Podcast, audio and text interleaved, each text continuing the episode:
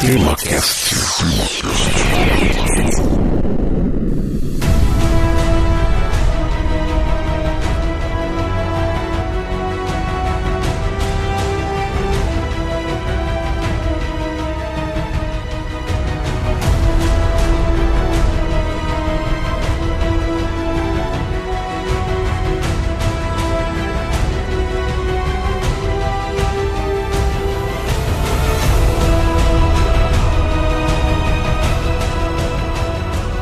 meus amigos, está começando mais um TemaCast. Aqui é Francisco Seixas e este é o TemaCast de número 111. Este é o primeiro episódio da nossa série que vai abordar os eventos que compreendem as chamadas Primeira e a Segunda Guerra Mundial. E me acompanha para falar a respeito desses assuntos o meu amigo Jorge Virgílio. Olá, Francisco. Olá, ouvintes. E nessa série a gente vai aprender que o grande calcanhar de Aquiles da Alemanha é a Itália. Vamos ver então. Bom, antes da gente começar esse episódio, só um recadinho rapidamente aqui dizer para os nossos ouvintes que agora nós estamos também lá no Spotify. Quem quiser escutar o tema cast no Spotify, é só procurar a gente lá e vai encontrar. O episódio vai começar agora, então bora lá.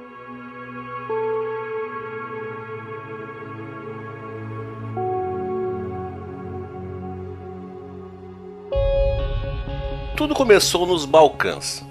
A guerra, a grande guerra, a guerra que acabaria com todas as guerras, começou lá nos Balcãs. Os Balcãs são uma península do leste europeu que compreende, a grosso modo, a Albânia, a Bósnia e a Herzegovina, a Bulgária, a Grécia, a Macedônia do Norte, o Montenegro, a Sérvia, o autoproclamado Estado Independente do Kosovo, partes da Croácia, da Romênia e da Eslovênia e a porção europeia da Turquia. O termo Balcãs vem da língua turca e significa montanha ou um lugar elevado. No início do século passado, os Balcãs eram a região mais instável do planeta do ponto de vista geopolítico, pois era a fronteira natural de três dos maiores impérios do mundo: o Império Austro-Húngaro, o Império Russo e o Império Turco-Otomano, então o maior e mais importante Estado Islâmico do mundo. Bom, só que um detalhezinho: tem pessoas que falam Balcãs e tem pessoas que falam Balcãs. Nós vamos usar aqui Balcãs, ok? Bom, para começar a entender toda essa situação que culminou na Grande Guerra, hoje em dia mais comumente conhecida como Primeira Guerra Mundial, nós temos, no entanto, que entender o papel de um quarto império dessa disputa, o Império Alemão, surgido na divisa das Europas Ocidental e Oriental a partir dos escombros de outro império. Exatamente, Francisco. No passado, os estados que vieram a compor o Império Alemão no final do século XIX haviam sido, em sua maior parte, membros do Sacro Império Romano Germânico, ou simplesmente Antigo Império Germânico. O Antigo Império Germânico, que seria apelidado pelos pan-germanistas mil anos depois de Primeiro Reich, havia sido instituído pelo rei dos Teutos, também chamado Rei dos Germânicos, Otton ou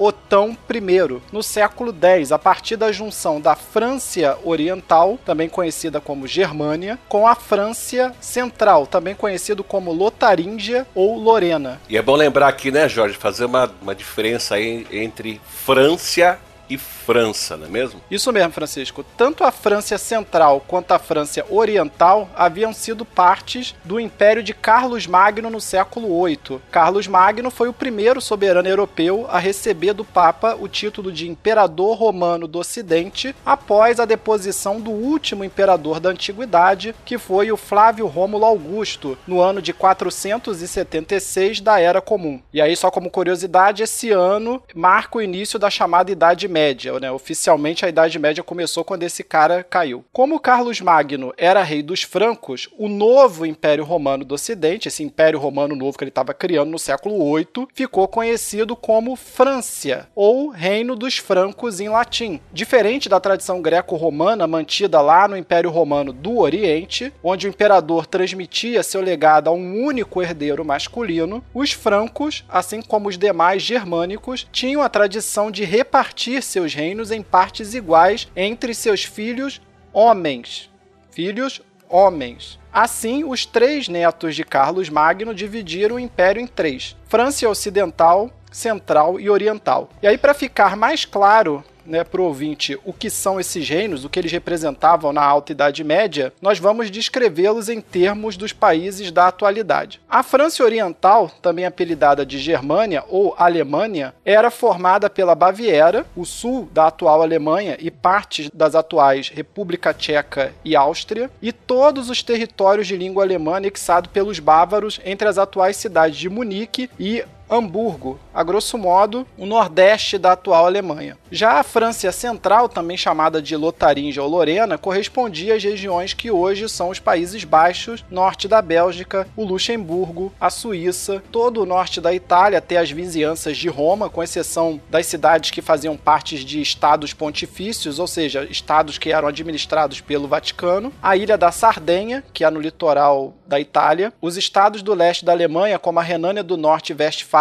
a Renânia-Palatinado e o Sarre, e os departamentos do leste da França, como a Alsácia e o Rhône-Alpes. Já a França Ocidental correspondia ao sul da atual Bélgica e, a grosso modo, às regiões centro, sudoeste e noroeste da atual França, com exceção da península da Bretanha, que era um reino independente. Pois aí, como anexação da França Central pela Oriental em 926 da Era Comum, o rei dos germânicos, o Otton I, se autoproclamou sucessor do imperador Carlos Magno. Por isso, estabeleceu a nova capital do novo Império Romano, entre aspas, na cidade de Aachen, na atual Alemanha, pois é nesta cidade que se encontra sepultado o imperador Carlos Magno e para onde também foi levado o seu trono. Após um golpe de estado onde o Otton I derrubou o Papa e o substituiu por um outro favorável à sua causa, o filho de Otton I, o Otton II, foi nomeado pelo Vaticano imperador romano. Já o neto de Otton I, que foi o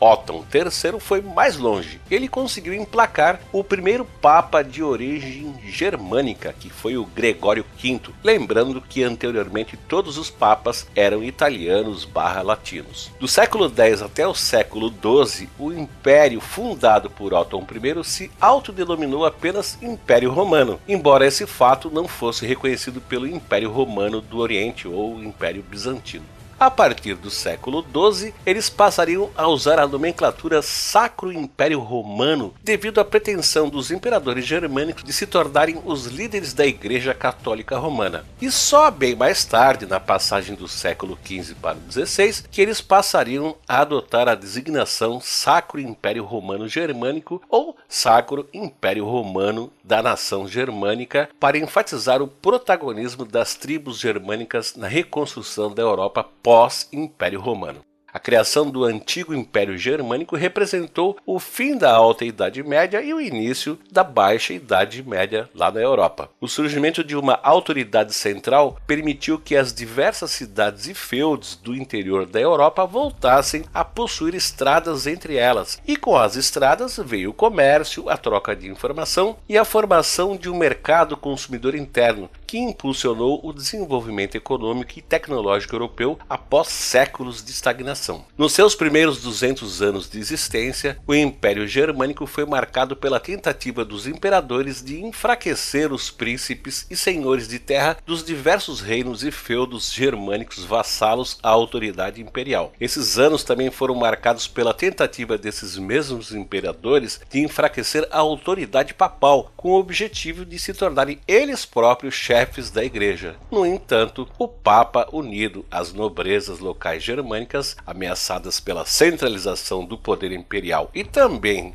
aos burgueses prejudicados pelos impostos e pedágios imperiais acabou levando a melhor, e já no início do século XIII a autoridade imperial germânica começou a declinar. Em 1273, a Casa dos Habsburgo, originária da Suíça, mas estabelecida lá em Viena, na Áustria, chegou ao poder, mas foi logo derrotada pela Casa de Luxemburgo. A disputa entre essas duas famílias pelo trono se estenderia por quase dois séculos e levou a um enfraquecimento da nobreza da terra face à burguesia emergente. Enquanto os nobres, presos aos seus votos de vassalagem, se fragmentavam, os burgueses, unidos pelo amor imenso ao dinheiro, formavam grandes alianças comerciais conhecidas como Hansas, de modo a proteger os comerciantes e garantir a continuidade das suas rotas dentro do mercado europeu. A mais importante fabricante dessas ranças foi a Liga Hanseática, estabelecida na rota Londres, na Inglaterra, até Novgorod, lá na Rússia, que unia mais de 100 cidades mercantis, entre elas Hamburgo.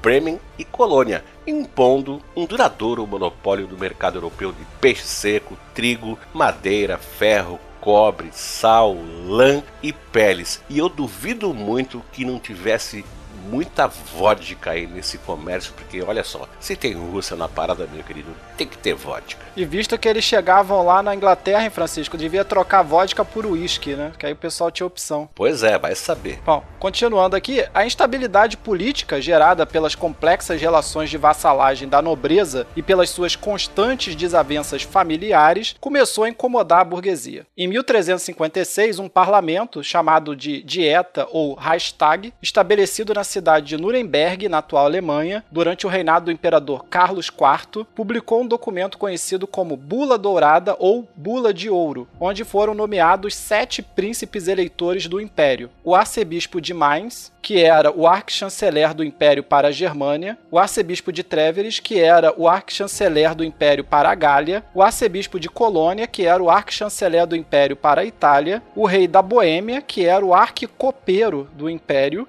o conde palatino do Reno, que era o arquicomissário do Império, o duque da Saxônia, que era o arquimarechal do Império, e o marquês de Brandemburgo, que era o arquicamareiro do Império. E aí as pessoas devem estar achando estranho esses títulos, arquicamareiro, arquicopeiro, mas eram títulos extremamente importantes, porque estava diretamente relacionado à, à segurança do, do, do imperador, né? O cara que cuidava da vida íntima do imperador tinha uma grande chance de assassiná-lo se ele quisesse, né? Cara, eu fiquei esperando você falar e o Coringa, o arqui-inimigo do Batman, mas como tu não falou, então diz pra gente aí pra que, que servia esse monte de arqui-chanceler, arqui-copeiro, arqui-comissário, arqui-marechal, arqui-camareiro, arqui, sei lá, arrumador, sei lá o que mais teria nessa história. É, basicamente eram as pessoas mais próximas do imperador e mais influentes, né? As pessoas que podiam, de alguma forma, ou favorecer os projetos do imperador ou é, impedir que esses projetos fossem colocados em prática, né? Mas eles eram chamados de príncipes eleitores, né? Então diz pra gente o que, que eles faziam aí de verdade. Assim, bom, a partir da publicação da Bula Dourada, sempre que o imperador falecesse, caberia a esses príncipes eleitores eleger um novo Kaiser, ou seja, o novo César para o Sacro Império Romano. Né? Esse era, vamos dizer assim, a função principal deles. Mas mesmo com a eleição, o futuro imperador só poderia ser coroado de fato pelo Papa. Devido a essa influência da Igreja Católica, a partir do século XVI, durante o reinado de Carlos V, a família Habsburgo, que tinha boas relações no Vaticano, passaria a governar autocraticamente o antigo Império Germânico. Os sete príncipes eleitores continuaram existindo formalmente, mas na prática o imperador escolhido era sempre ligado à família Habsburgo. E esse nepotismo da família Habsburgo começou a incomodar muita gente, em particular um reino germânico surgido no início do século XVIII, chamado Reino da Prússia. Mas para falar do surgimento da Prússia, que todo mundo já ouviu falar, mas quase ninguém sabe exatamente o que era, a gente tem que contar várias outras coisas. Então, pessoal, sente aí que lá vem história.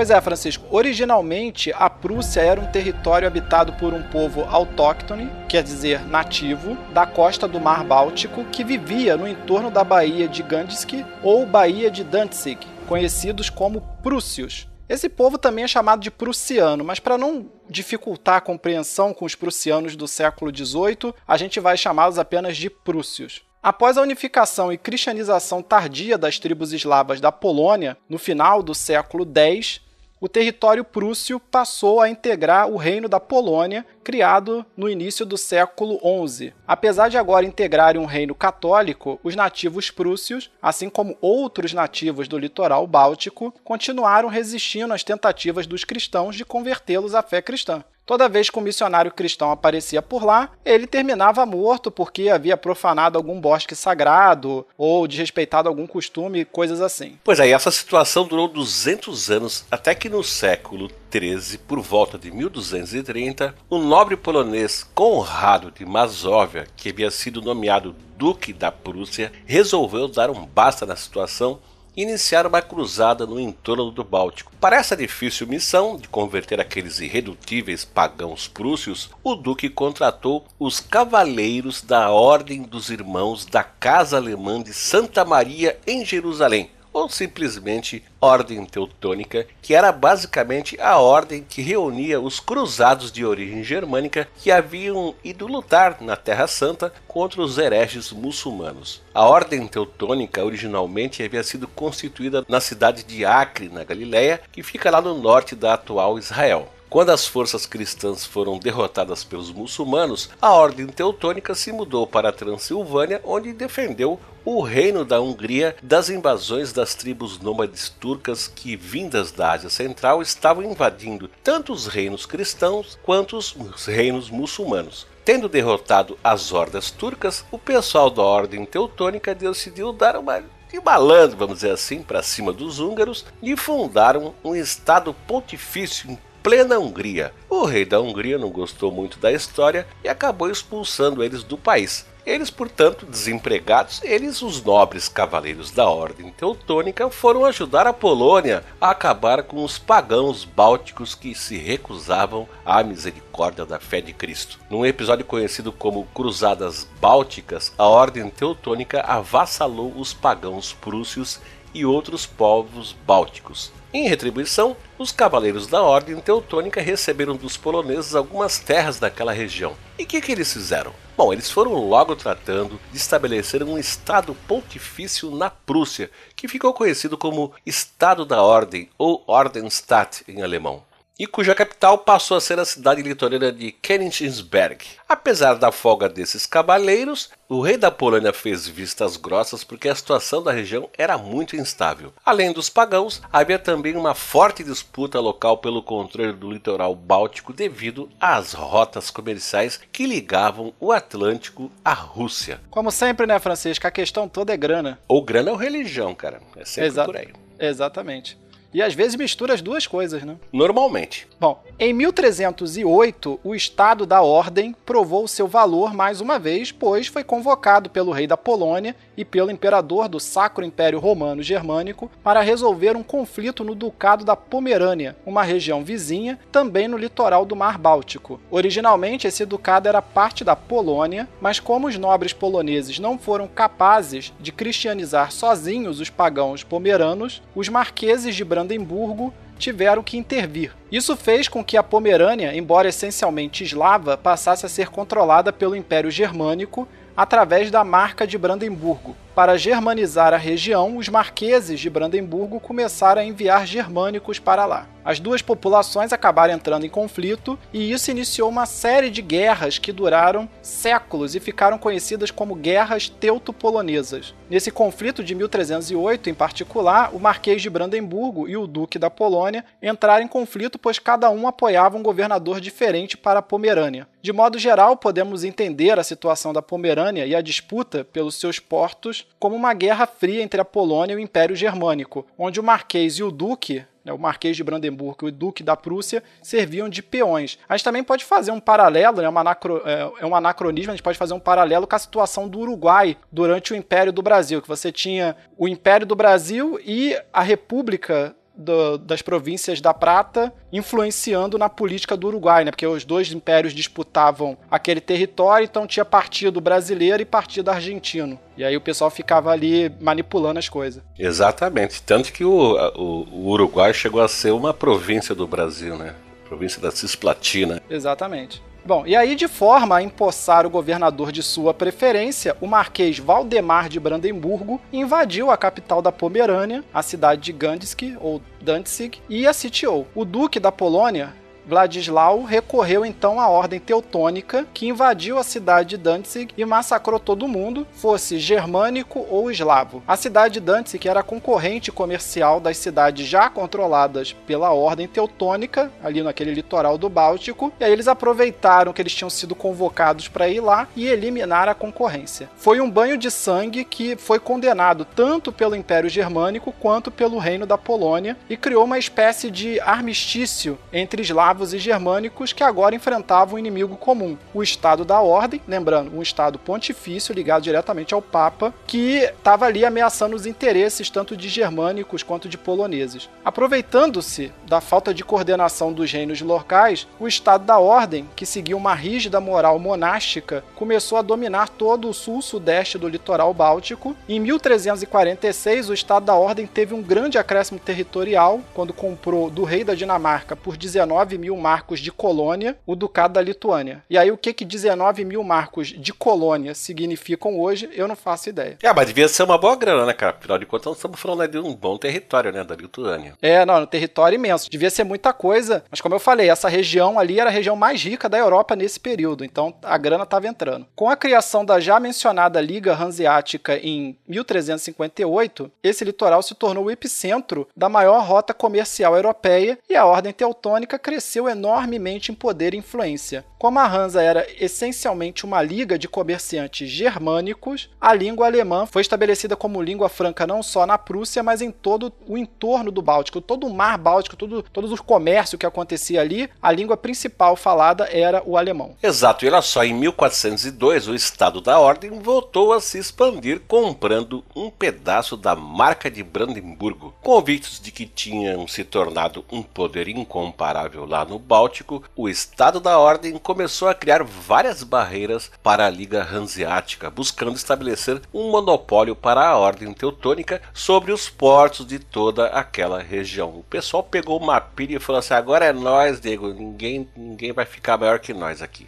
E isso gerou uma enorme reação das cidades que compunham a Liga Hanseática, que passaram então a patrocinar o rei da Polônia. Com o apoio da Liga Hanseática, os poloneses viraram o jogo e em 1466 o Estado da Ordem teve suas, digamos assim, asinhas cortadas. E derrotados, a Ordem Teutônica foi forçada pelo Tratado de Tron a dividir a Prússia em duas. A parte ocidental continuaria sendo integrante do Estado da Ordem, incluindo a sua capital, Königsberg. Mas a parte oriental, que fazia fronteira com o Sacro Império Germânico, voltaria a ser um ducado polonês batizada de Prússia Real. Embora o Ducado da Prússia Real fosse ligado à monarquia polonesa, na prática, a região se tornou um protetorado do Império Germânico e da Liga Hanseática. Além disso, o Grão-Ducado da Lituânia, que compunha a maior parte do território da Ordem Teutônica, foi retirado deles pelo Papa após a conversão do Grão-Ducado ao catolicismo. O cara virou católico e tiraram o ducado da Lituânia da mão do, desse pessoal aí da Ordem Teutônica. É, o Francisco, só um comentário sobre isso, né? É porque uh, toda essa região aí do leste europeu foi uma das últimas regiões da Europa a ser cristianizada. E normalmente eles, é, essas regiões tinham muitas tribos, assim, cada uma tinha uma liderança e foram os cavaleiros cristãos que foram juntando essas tribos e formando reinos, como foi o caso do reino da Polônia. Mas no caso da Lituânia, antes mesmo de se converter ao cristianismo, é, eles já tinham conseguido se unificar, formando né, essa região aí. E aí depois eles se converteram ao catolicismo e conseguiram uma certa independência, né, vamos dizer assim, em relação à ordem teutônica. Exato. Olha só, a Pomerânia acabou sendo devolvida à Polônia, mas a ordem teutônica manteve a titularidade do ducado. Bom, no início do século XVI, com a reforma protestante que varreu o catolicismo do norte do Império Germânico, o Estado da Ordem foi secularizado, visto que os luteranos defendiam o Estado laico. Bom, agora a gente vai começar aqui uma parte onde tem umas palavras que fica realmente difícil para a gente, mas a gente vai tentar fazer o melhor possível. Vamos lá adiante. Alberto da Prússia, da casa de Hohenzollern, o último grão-mestre da Ordem Teutônica, renunciou à sua posição e à fé católica, adotando a emergente fé luterana e trocou o nome do Estado da Ordem para Ducado da Prússia, do qual, obviamente, né, evidentemente, ele se tornou duque, porque ele muda de religião, mas ele não vai perder a grana, né? Paralelamente a isso, os russos começaram a emergir novamente como uma grande potência mundial após séculos de estagnação devido à destruição de Kiev e do primeiro reino russo pelos mongóis. Em 1547, Ivan IV, mais conhecido pelo epiteto de Ivan o Terrível, o Grão-Duque de Moscou, se autoproclamou o César da Terceira Roma e novo Império Romano do Oriente, fazendo-se curar como czar. Lembrando aqui, gente, que Kaiser, czar é tudo significa César, né? Em poucas décadas, a expansão da Rússia czarista de Ivan contra os tártaros, que é um subgrupo dos turcos, levou à criação do maior império em extensão territorial do mundo, o Império Russo, que se estendia do leste europeu ao mar do Japão. Embora essa expansão tenha se dado principalmente na Ásia, os czares tinham particular interesse em anexar a Ucrânia, que era o berço da etnia russa, onde estava sua antiga capital, a cidade de Kiev, tomada e destruída pelos mongóis de Gengis Khan. Mais que isso, como os czares se identificavam como imperadores de todos os eslavos e defensores da fé cristã ortodoxa do Império Romano do Oriente, eles também tinham como objetivo a anexação de todo o leste europeu, que além de ser de maioria eslava, abrangia igualmente a Grécia e a Anatólia, que é a atual Turquia, o berço da Igreja Ortodoxa e do Império Bizantino, conquistado e destruído pelo Império Turco-Otomano lá em 1299. Devido a essa intenção dos russos de repetir no leste europeu a marcha que haviam feito rumo às estepes da Sibéria, o Grão-Ducado da Lituânia, onde se encontrava a Rússia ancestral e a atual Ucrânia, decidiu se unir ao rei da Polônia, formando a República das Duas Nações, onde um senado e um parlamento comum elegeriam o rei polonês, que também exerceria o cargo de grão-duque lituano. Esse espaço comum polaco-lituano foi um dos maiores países que já existiu na Europa e durou até o final do século XVIII, tendo as cidades de Cracóvia e Varsóvia como suas capitais. É uma confusão, né, Francisco, essa, esses países aí. É bem confuso, mas a gente está tentando falar de uma maneira assim bem compassada que é para o pessoal poder absorver, né? Exatamente.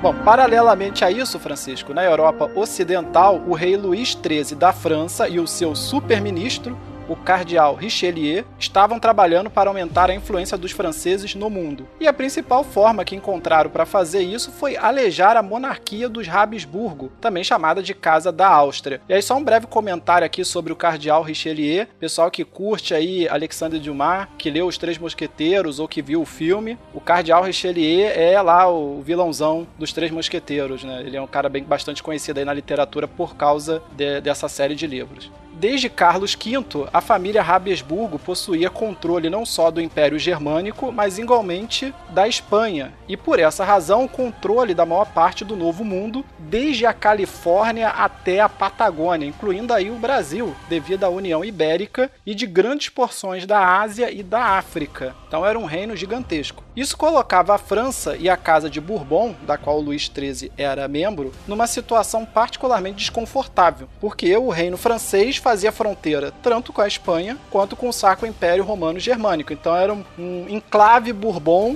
no meio de, um, de reinos é, Habsburgo, né, vamos dizer assim. De forma a atacar os Habsburgo sem aparecer muito, a França passou a apoiar o Império Sueco, que havia emergido como uma potência no Mar Báltico após a conversão do rei da Suécia ao luteranismo. Curiosamente, a França era católica, mas como inimigo do meu inimigo é meu amigo, e os Bourbon odiavam os Habsburgo muito mais do que eles odiavam os protestantes, isso é, não fez muita diferença para eles. Esses eventos culminaram na Guerra dos 30 Anos, em 1618. A guerra foi vendida como uma guerra religiosa entre protestantes e católicos, mas no fundo, o principal motivador da guerra foi essa disputa secular entre Habsburgo e Bourbon. Tudo começou quando o conde palatino do Reno, Frederico V, um dos príncipes eleitores do Império Germânico e líder calvinista, propôs em 1608 o Tratado da União Protestante, onde todos os príncipes protestantes do Império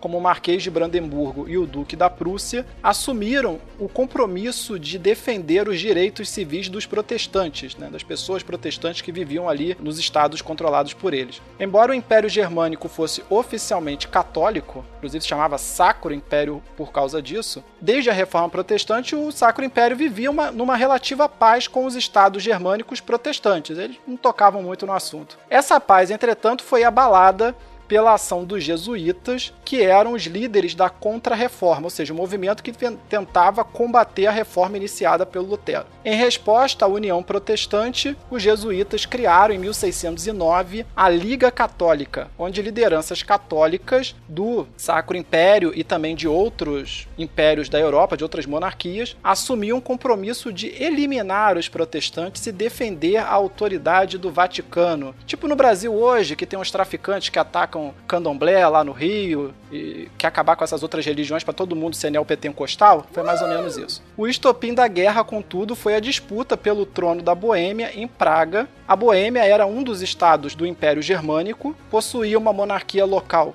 católica, mas a maioria da população já havia se convertido ao protestantismo. Enquanto a burguesia protestante da Boêmia apoiava o conde palatino do Reno, Federico V, o mesmo que havia proposto a União Protestante como novo rei da Boêmia, a Liga Católica apoiava o príncipe católico Ferdinando II. E aí só uma curiosidade minha, na verdade, esse título conde palatino do Reno é um dos títulos de nobreza mais estranhos que eu já ouvi, né? Parece que eu não sei de onde que veio isso. Cara, eu acho que soa meio estranho porque tem a palavra paladino da justiça, né? Isso remete a uma coisa assim, meio familiar e ao mesmo tempo uma coisa meio estranha, né? Bom, a gente não vai aqui abordar todos os eventos da Guerra dos 30 Anos, porque a disputa do trono boêmio foi só o começo da confusão, e o que importa é saber que a guerra acabou oficialmente em 1648 com a assinatura da Paz de Westfália, e que essa longa guerra arrasou com boa parte do Império Germânico, o epicentro da divisão entre católicos e protestantes na Europa continental. A principal consequência da guerra foi o enfraquecimento da família Habsburgo, até então a família mais poderosa da Europa. Entre outras coisas, a guerra levou à divisão da Espanha, fragmentando o território Habsburgo não só na Península Ibérica, devido à independência de Portugal em 1642, mas igualmente nas suas colônias na América, na África e na Ásia. E além disso, os Habsburgo perderam em definitivo parte dos Países Baixos. Desde 1579, sete estados do norte dos Países Baixos, como Frisia, Croningia, Geldres, Holanda, Oviricel, Utrecht e Zelândia, de forte influência protestante, reivindicaram ser uma república independente. Mas só com o fim da Guerra dos 30 Anos, a independência da chamada República das Sete Províncias Unidas dos Países Baixos, ou República Neerlandesa, foi oficialmente reconhecida pela família Habsburgo. Com a independência, a República Neerlandesa passou a ter como suas capitais a cidade de Haia, na Holanda do Sul,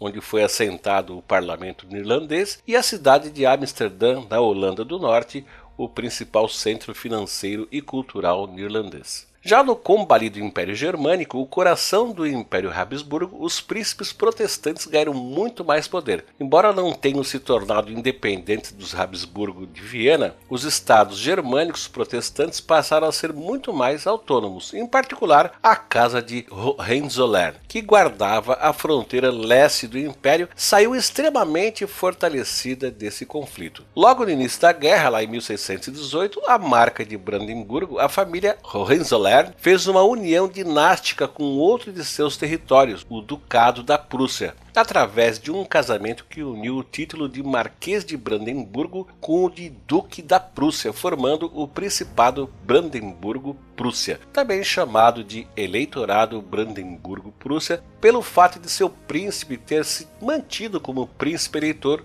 do Sacro Império Romano Germânico. Como o Ducado da Prússia era um enclave dos Hohenzollern na Polônia, separado da Marca de Brandemburgo pela Prússia Real, um ducado polonês, o Principado Brandemburgo-Prússia não possuía continuidade territorial E essa falta de continuidade territorial levou a nova entidade a manter duas capitais: Berlim, que já era capital da Barca de Brandemburgo desde 1451, e Königsberg, a histórica capital do Estado da Ordem. Além das terras pertencentes à marca de Brandesburgo e ao Ducado da Prússia, o Principado Brandenburgo-Prússia herdou ainda a parte oeste do Ducado da Pomerânia. A parte leste do Ducado Pomerano acabou anexado pelo Império Sueco, que também anexou a Silésia na atual República Tcheca. E olha, pessoal, vocês vão ter que ouvir isso umas três vezes para poder entender todo esse maranhado de ducado,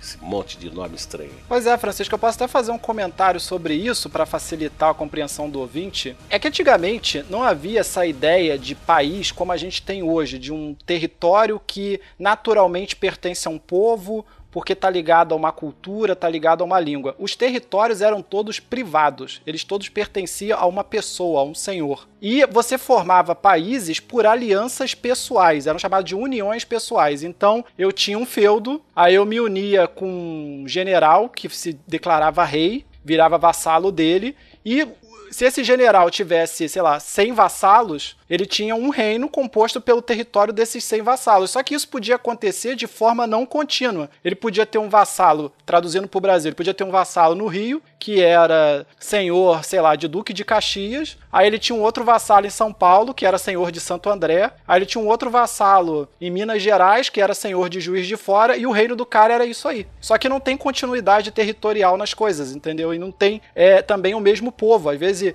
em um, um lugar o cara fala russo, aí aí no outro o cara fala alemão ou fala polonês, e aí é todo mundo misturado, e aí eventualmente um cara é, brigava com, com, com o rei e ficava descontente, aí ele prestava vassalagem a outro reino, e aí a coisa ia mudando, e, e tinha também essas companhias que compravam terrenos, como, como, essa, como a Hansa da, da língua hanseática, então a confusão estava justamente nisso, que não havia essa ideia de Estado como a gente compreende hoje, né? Porque você pode ser proprietário de terra no Brasil, mas você não pode pegar o seu terreno e falar que agora ele é parte da Argentina. Você não pode fazer isso em nenhum país mais hoje em dia. Por mais que você seja proprietário daquela terra, ela faz parte de uma nação e você não pode removê-la da nação porque é sua propriedade. Mas nessa época podia. E aí até um comentário é, cético meu em relação às teorias dos anarcocapitalistas, né? Já que eles eles falam que tinha que acabar com o Estado e virar tudo propriedade privada, é que justamente o Estado-nação que a gente conhece foi criado para resolver essa bagunça que a gente está vendo aqui. Porque quando não tinha o Estado era muita loucura, as coisas mudavam muito rápido e você não conseguia é, fazer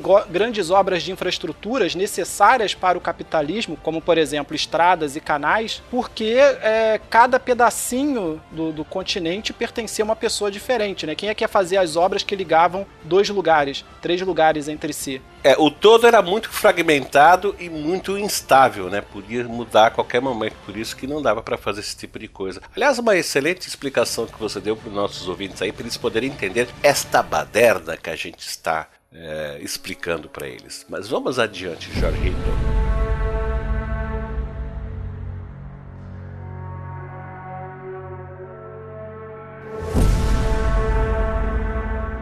Com o fim da Guerra dos 30 Anos, o Principado Brandemburgo-Prússia se tornou uma potência emergente na Europa, bem como o Império Sueco, e ambos disputavam a mesma região econômica, que era o Mar Báltico. Toda essa região do Mar Báltico havia se desenvolvido desde o século XIV até o século XVII devido ao estabelecimento da rede comercial da língua hanseática, que, como já dissemos, é, ligava a Inglaterra à Rússia via Mar Báltico e era essencialmente controlada pela burguesia germânica, a burguesia do Sacro Império Romano Germânico. Devido à reforma protestante e ao bloqueio continental feito pelo Império Turco-Otomano, a Hansa foi aniquilada por volta do início da Guerra dos 30 Anos. O lado oriental do Báltico, de maioria eslava, acabou ficando sob o comando do Império Russo e da República das Duas Nações, que era a união da Polônia com a Lituânia, e o lado ocidental ficou dividido pelo Principado Brandemburgo-Prússia, o Império Sueco e o Reino da Dinamarca, que nessa época incluía as atuais Dinamarca, Noruega, Islândia e a Groenlândia, que até hoje faz parte da Dinamarca.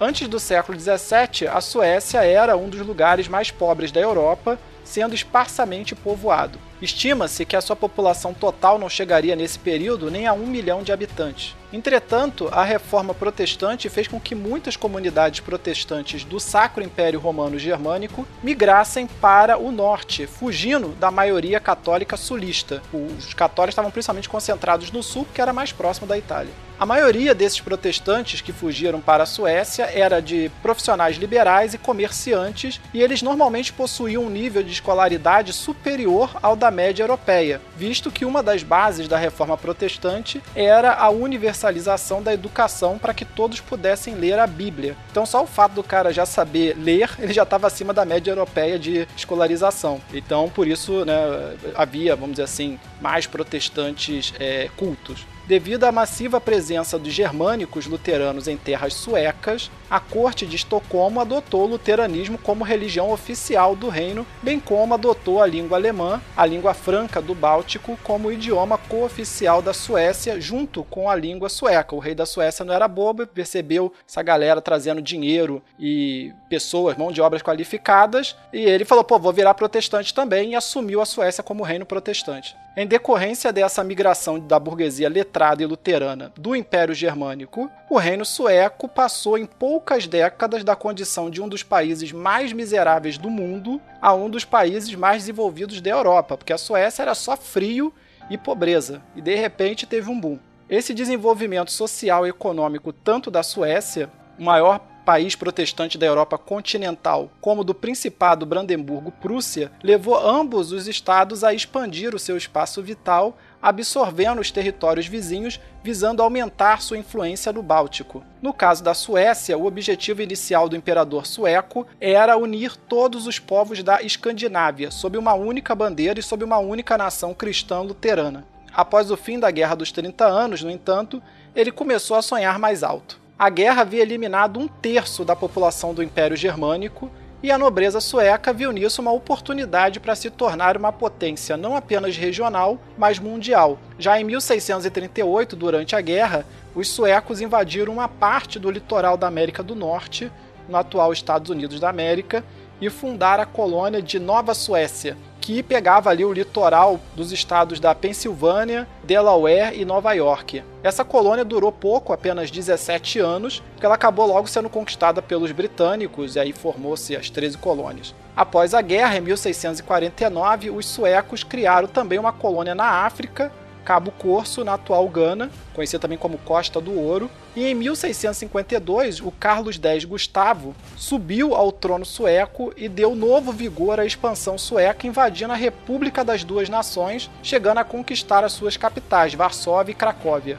Tanto a Rússia quanto o Principado Brandemburgo-Prússia saíram em defesa da Polônia e da Lituânia. Os russos alegando estar defendendo o direito dos povos eslavos. E o Principado Germânico porque parte do seu território, Ducado da Prússia, ficava dentro da Polônia, que é uma situação complicada também. Pertencia à marca de Brandemburgo, mas estava na Polônia, na verdade, era um ducado da Polônia que o dono era germânico, então é uma maluquice. Apesar do apoio russo-prussiano, a Suécia saiu vitoriosa, anexando vários outros territórios no Báltico. O Principado Brandemburgo-Prússia manteve o seu direito sobre o Ducado da Prússia, mas ele passava a ser um ducado sueco e não mais polonês. Animados com a vitória na República das Duas Nações, o imperador sueco, Carlos X Gustavo, invadiu também o reino da Dinamarca, tendo conquistado vários territórios dinamarqueses. Todos esses conflitos no Báltico ficaram conhecidos como Guerras Nórdicas. As Guerras Nórdicas chegaram ao fim porque o Carlos X Gustavo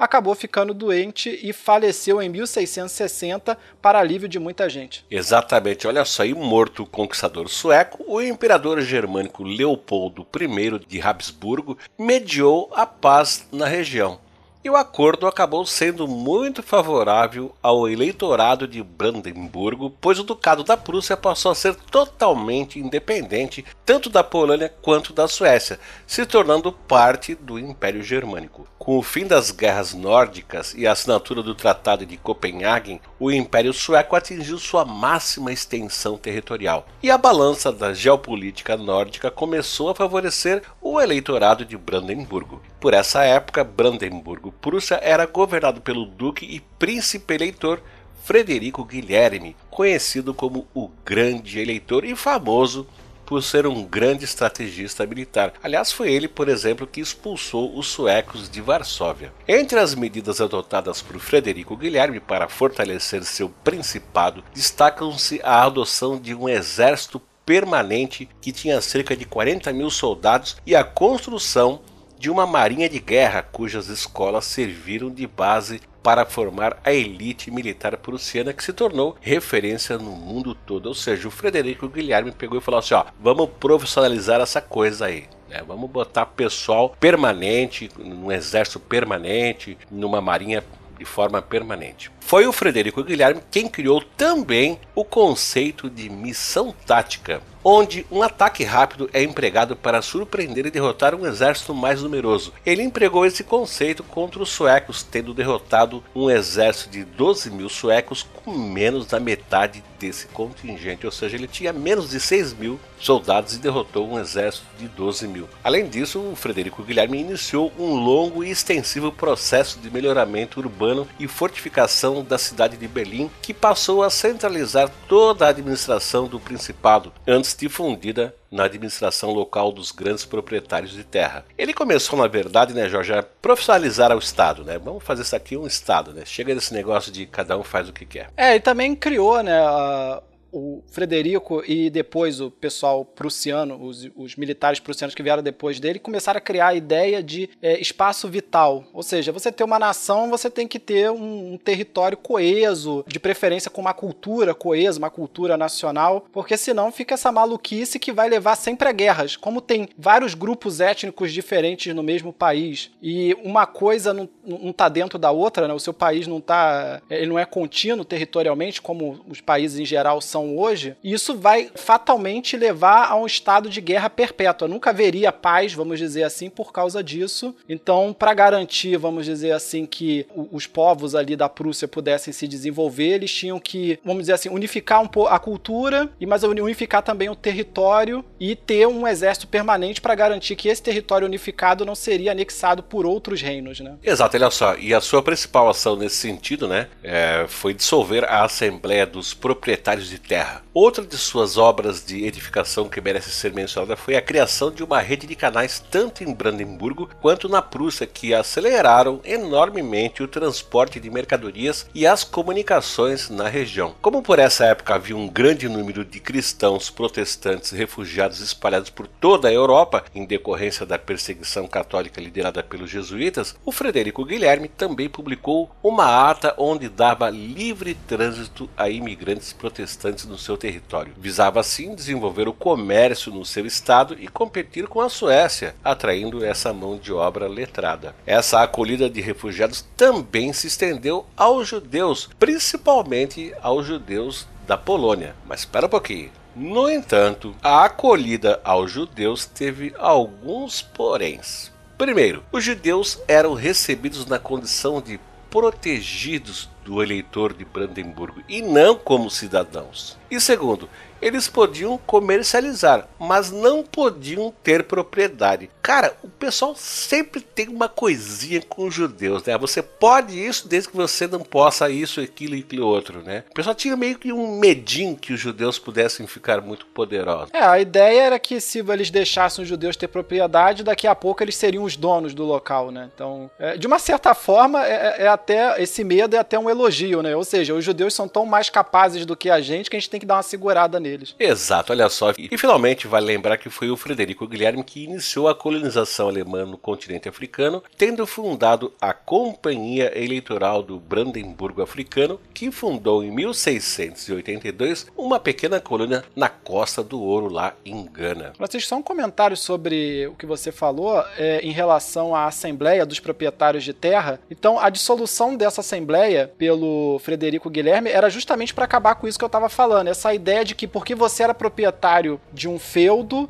né, de, um, de uma fazendona, que você podia fazer o que quisesse ali. Havia interesses, interesses, digamos, nacionais, que por mais que você fosse proprietário, você não podia impedir uh, o Estado, no caso aí o Estado prussiano, de intervir. Então, por exemplo, se o Estado prussiano precisasse é, passar com as suas tropas pelo seu terreno. Você não podia chegar e falar, ah, não vai passar não. Ou precisasse construir uma estrada naquele terreno, ou precisasse construir um canal. Então havia certas coisas, certos assuntos de interesse nacional que o fato de você ser proprietário não te dava o direito de impedir o Estado de fazer é, essa obra. E nessa, antigamente tinha esse problema e ele começou a tentar acabar com isso, né? Diminuir essa influência do pessoal. Exato. Mas vamos adiante, hein? Vamos lá. Quando Frederico Guilherme morreu em 1688, as bases da criação do Estado prussiano já estavam lançadas. Antes de morrer, o grande eleitor conseguiu incorporar a parte polonesa da Prússia, a Prússia Real, ao Ducado da Prússia, unindo as fronteiras dos seus dois domínios, Brandemburgo e Prússia. Mas foi o seu filho e sucessor, Frederico III da Prússia, que conseguiu de fato, em 1701, forçar o Sacro Império Romano Germânico a reconhecer o Principado como Reino da Prússia, durante uma nova crise na família Habsburgo que culminou na Guerra de Sucessão Espanhola. Então, os Habsburgo entraram em guerra entre eles lá pela sucessão espanhola e ele aproveitou e, e forçou a barra para se tornar é, rei da Prússia. Né, porque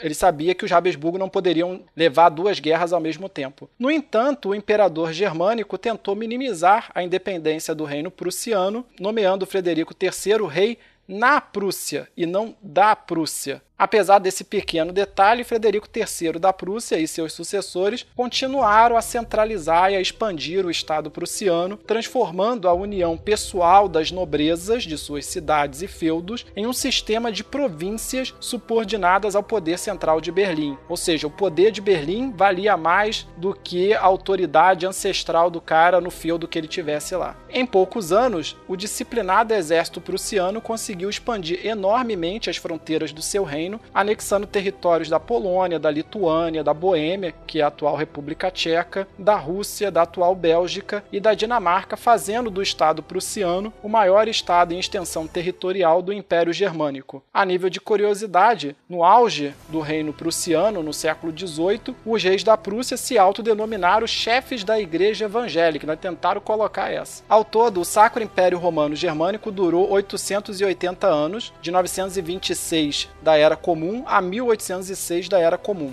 Embora enfraquecido desde o século XVII, sua total dissolução se deveu a dois outros fatores.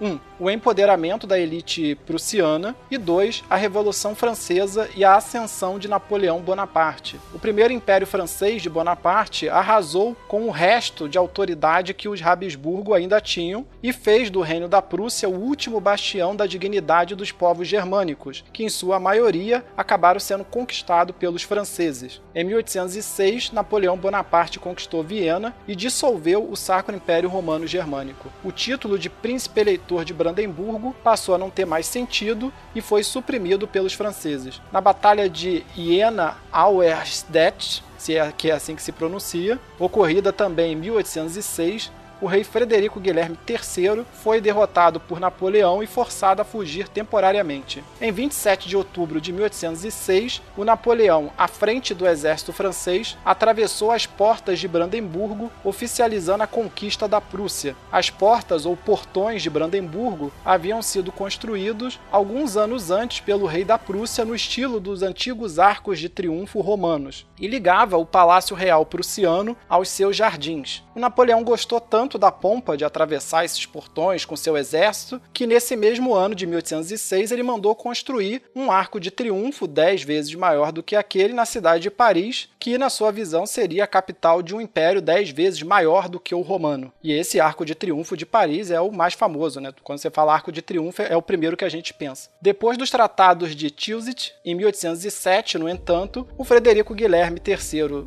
da Prússia recuperou o título de rei da Prússia, mas teve de abdicar de quase metade de seu território, tornando-se vassalo do Império Francês. Napoleão aceitou ele de volta, mas ele teve que baixar a bola. Além disso, os generais prussianos tiveram de se submeter a uma humilhante ocupação da Prússia por tropas francesas, cujas despesas de manutenção ficariam a cargo da própria Prússia. Fora isso, a Prússia precisou aderir ao bloqueio continental contra os britânicos. O bloqueio continental, para quem não lembra, foi quando Napoleão tentou impedir a Inglaterra de comercializar com a Europa continental. Exato, e foi mais ou menos nessa época aí que o Dom João VI se pirulitou para o Brasil, né? A família real, não é isso? Exatamente. Segundo Napoleão, foi o único monarca europeu que ele não cortou a cabeça nem se submeteu a ele, né? Foi o único que ele não conseguiu pegar. Exato.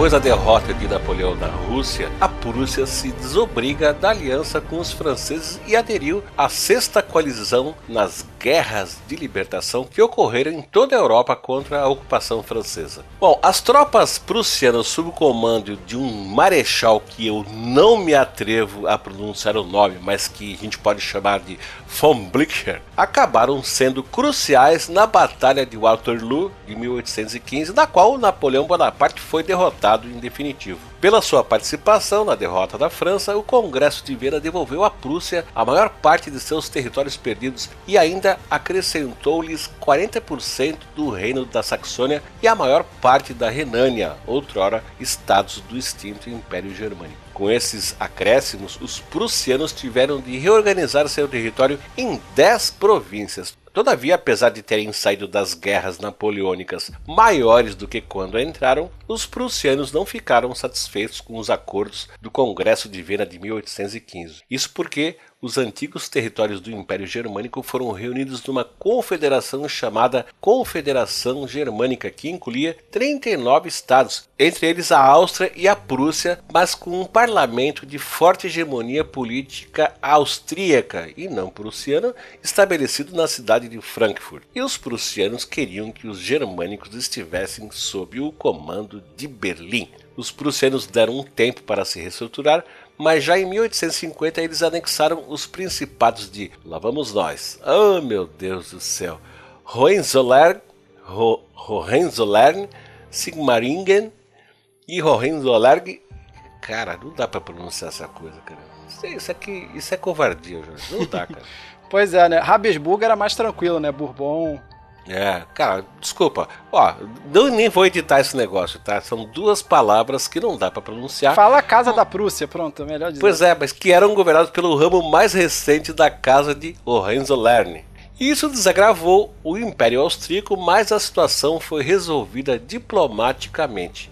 E aí que entrou em pauta uma figura sobre a qual falaremos em uma outra oportunidade, um tal de Otto von Bismarck, que veio ser o pai da atual Alemanha. O Bismarck havia sido embaixador da Prússia na França e na Rússia e havia sido amigo do imperador francês, o Napoleão III, que não era filho do Napoleão, era o sobrinho do Napoleão I. Até que me parece que o Napoleão nunca teve filhos, né, Jorge? Ele teve, Francisco, mas o filho dele acabou morrendo jovem. Ah, tá bom, então tá. Bom, Foi o Napoleão. II, né? Morreu jovem. Exato. Quando regressou à Prússia em 1862, foi nomeado primeiro-ministro. Nós estamos falando aqui do Bismarck, tá? Quando ele regressou à Prússia em 1862, ele foi nomeado primeiro-ministro pelo rei Guilherme I da Prússia. À frente do parlamento prussiano, Bismarck decidiu pôr em prática o seu sonho de unificar a nação germânica num único estado sob a tutela de Berlim e torná-la uma potência industrial. Para tornar esse sonho uma realidade, no entanto, ele tinha que se livrar de um obstáculo. Qual obstáculo? A Áustria, lar dos antigos imperadores Habsburgo. Em 1864, Bismarck convocou os austríacos para uma joint venture na Dinamarca para recuperarem juntos os ducados de Hohenstein e Slesvig, sob o domínio dinamarquês, mas de maioria germânica. O Ducado de Hohenstein acabou ficando sob administração austríaca e o Ducado de Slesvig sob a administração prussiana. Com esse confronto, os oficiais prussianos puderam avaliar ali as fraquezas do exército austríaco e Tendo essa informação e já havendo acertado com Napoleão III um pacto de não interferência na questão germânica, o Bismarck iniciou em 1867 uma guerra contra a Áustria, a Guerra Austro-Prussiana, alegando que a população germânica de Hohenstein não estava sendo tratada corretamente. Aproveitando o lance, o Reino da Itália, que havia sido recém-unificado pelo Giuseppe Garibaldi e o rei Vítor Emanuel da Sardenha, declarou apoio à Prússia e invadiu a República de Venécia, uma uma região do nordeste da Península Itálica, onde encontra-se, por exemplo, a cidade de Veneza, que até então fazia parte da Áustria, mas é de cultura italiana. Sem o suporte francês e franqueada pela Prússia e pela Itália, a Áustria acabou derrotada e se retirou da Confederação Germânica e fez uma união constitucional com a Hungria, formando o Império Austro-Húngaro, cujas capitais eram Viena e Budapeste. Vitorioso, Bismarck dissolveu o parlamento de Frankfurt e deu independência a todos os estados da Confederação Germânica. Aí você vê como é que o Bismarck era um cara malandro. Ele falou, pessoal, pessoal, acabou esse negócio de Confederação Germânica, tá todo mundo independente aí. No entanto, aliando-se à burguesia prussiana, a emergente burguesia prussiana, ele conseguiu convencer 21 estados ao norte do rio Meno a se unirem à Prússia, formando a Confederação da Alemanha do Norte. A Prússia era o principal estado desse novo país, com 4 quintos do seu território e população. A população total dessa região devia ser 30 milhões e uns 25 milhões por aí eram prussianos. Então, é, também foi uma coisa meio no terror. Ele falou: olha, o negócio é o seguinte: se vocês não se unir com a gente, eu mando meu exército aí e a gente passa por cima, entendeu? Basicamente é isso. O controle quase total de Berlim sobre essa região foi ratificado por uma constituição escrita a próprio punho pelo Bismarck, e o Bismarck pôde então fazer profundas modificações na lei dessa nova Germânia ou Alemanha, modernizando radicalmente a legislação do país. É, o problema que o Bismarck tinha em relação à legislação, só para deixar clara essa questão, é que os, os estados germânicos do sul e principalmente a Áustria eram muito ligados à Igreja Católica. Então isso estava dificultando é, modernizar o país para poder né, dar um, você ter uma burguesia mais forte. Então quando ele eliminou essa galera, facilitou muitas coisas. Bom, e aí ele pôde financiar amplamente os industriais da Confederação, da Confederação da, da Alemanha do Norte, fazendo com que é, esse país em pouco tempo fosse um dos mais industrializados da Europa. No entanto, para que o sonho de Bismarck se realizasse por completo, faltava anexar os territórios germânicos que ele mesmo havia ajudado a implodir da Confederação Germânica. Então ele acabou com a Confederação Germânica para se livrar aí dessa influência católica e, e de leis e coisas que atrapalhavam o desenvolvimento do país, mas agora ele estava recriando a Confederação Germânica sob Berlim. Usando sua força econômica e bélica, a Prússia começou a forçar os estados do sul, que eram de maioria católica, a se juntar à Alemanha do Norte e ao governo de Berlim. E aí, um, só também um comentário aleatório, sem querer me estender muito. Um dos argumentos que fez com que o Bismarck conseguisse unir o sul católico com o norte é, protestante foi justamente o surgimento de uma outra força política que é o marxismo. Ele falou: o negócio é o seguinte, ou vocês se juntam com a gente para combater o marxismo, ou daqui a pouco não vai ter nem mais igreja católica aí, porque os marxistas vão derrubar é tudo. E aí, com esse argumento do marxismo, ele conseguiu, e também com o argumento de que ele tinha o maior exército ali da região, ele conseguiu unificar todo mundo. Contudo, Napoleão III ficou preocupado com o impacto geopolítico que a unificação alemã poderia trazer para a França principalmente porque um parente do rei prussiano estava na linha de sucessão do trono espanhol. Isso levou a França a embargar a anexação por Berlim dos estados alemães do sul, o que culminou na Guerra Franco-Prussiana em 1870. Olha só, o boom econômico do norte, somado ao crescimento exponencial da população da Alemanha do Norte, cuja população passava da casa dos 30 milhões, como o Jorge já falou, levou os estados alemães do sul a aderir ao governo de Berlim por medo ou por interesse. A única exceção foi a Áustria, que ficou neutra no conflito. Guilherme I até pensou em invadir a Áustria, mas foi demovido da ideia pelo Bismarck, e o Bismarck sabia que Viena nunca aceitaria a humilhação de ser colocada numa posição subalterna a Berlim. Por isso, o primeiro-ministro achava que era melhor ter a Áustria como um futuro aliado, devido à sua proximidade histórica e cultural, do que como um estado rebelde querendo se vingar da Prússia. Em 1871, os prussianos acabaram derrotando os franceses e anexando finalmente os territórios germânicos ao sul do rio Meno. Após a assinatura do Tratado de Frankfurt, que pôs fim à Guerra Franco-Prussiana, o Guilherme I da Prússia se proclamou o Kaiser do novo Sacro Império Romano Germânico, mas comumente referido como Império Alemão ou Segundo Reich. A derrota francesa